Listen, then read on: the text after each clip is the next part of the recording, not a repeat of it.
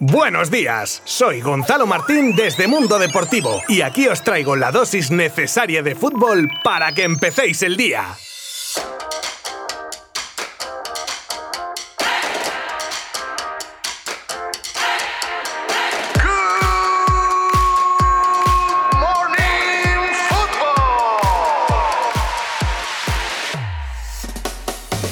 El Real Madrid, que ayer sufría de lo lindo para conseguir el paso a las semis de Champions, entre un Salvador Courtois y el poco acierto de cara a puerta de los de club, con un par de mano a mano que Salah no pudo definir, el Madrid al que se le sumaba también esa pizca de suerte acaba empatando a cero en Anfield. Un Madrid que tuvo que trabajar en defensa ya que en ataque prácticamente no apareció e hizo su juego de que acabase el partido cuanto antes, demostrando una vez más que en esta competición le rodea, no sé, un aura o algo que transforma a los merengues y lo que es peor también a sus rivales. Y ahora le espera el Chelsea en otro encuentro ante un rival inglés y que aunque quinto en su competición doméstica, en la Champions está encontrándose muy a gusto. Un gran duelo sin duda. En el otro partido de ayer, el City que repetía resultado en Alemania a su favor con un 1 a 2 que rompe por fin el maleficio que tenía Guardiola en esta competición con el City y pasa de ronda para enfrentarse al PSG de Neymar. Sin duda, el lado que le ha tocado al Real Madrid es bastante más asequible que enfrentarse al Bayern, al City al PSG. Pero aún así serán unas semis trepidantes y en las que vamos a disfrutar de unos grandes partidos de fútbol.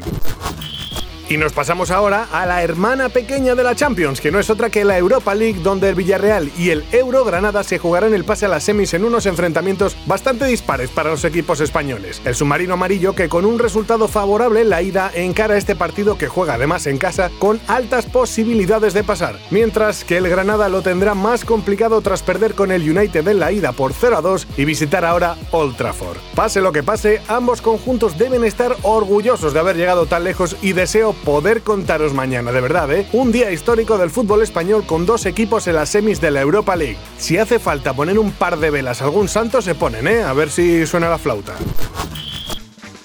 En el Barça alucinan con la explosión de la joya de la Masía. Pues se trata de un joven centrocampista de 19 años llamado Nico González. Y pasamos a la siguiente noticia.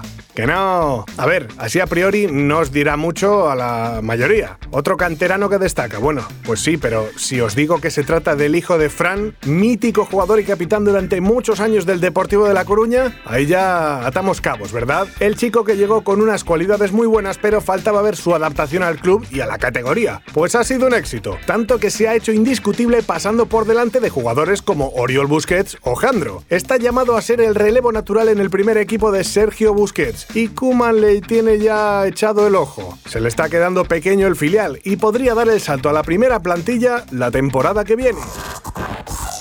Ibrahimovic se expone a una sanción que podría retirarle. Pero Ibrahimovic, hombre, ¿dónde te sentaste? Vaya rachita que lleva a Ibra. Expulsión con su equipo en el último partido. Le pillan, como os contamos ayer, infringiendo las normas sanitarias yéndose a un restaurante con unos amiguetes en modo cena privada. Y ahora resulta que podrían sancionarlo con hasta tres años sin jugar, lo que muy probablemente le llevaría a dejar el fútbol antes de lo que quisiera. Por la edad más que nada. Y todo por no cumplir con la norma FIFA que dice que los jugadores de fútbol no pueden tener intereses económicos con casas de apuestas, más cuando están dentro de la competición. Estaba comprando todas las papeletas y al final, ¿qué le va a tocar?